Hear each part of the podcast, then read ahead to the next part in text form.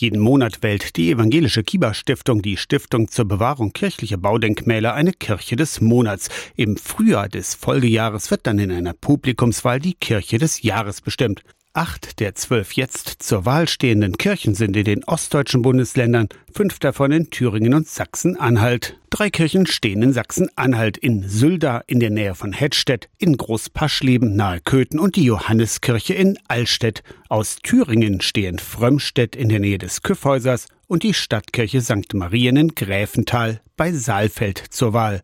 Gräfenthal war 2022 die Kirche des Monats August. Christiane Wehr wohnt nebenan, kümmert sich um die Kirche und sie weiß, dass das Gebäude beim Wiederaufbau im 18. Jahrhundert auch durch eine Biersteuer finanziert wurde. Das ist also auch belegt. Also eine Einnahme von 3.606 Meißnergulden, das Grundkapital zum Kirchenbau. Rüber nach Sachsen-Anhalt. In Großpaschleben sind einige Kirchenmauern rund 850 Jahre alt.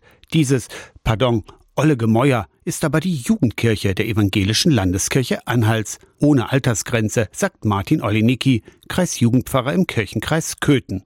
Jugendkirche heißt, die Jugendlichen selber Gottesdienst machen, feiern und den entwickeln. Und ich glaube ganz stark daran, dass das, was Jugendliche an Gottesdienst feiern wollen, was ihren Esprit, ihren Charme ausmacht in ihrer Jugend, auch für Ältere und sogar für Senioren ganz spannend sein kann. Fünf Kirchen aus Thüringen und Sachsen-Anhalt stehen zur Wahl als Kirche des Jahres. Die Abstimmung unter kirche des Jahres.de läuft im Internet bis zum 30. April. Aus der Kirchenredaktion Torsten Kessler.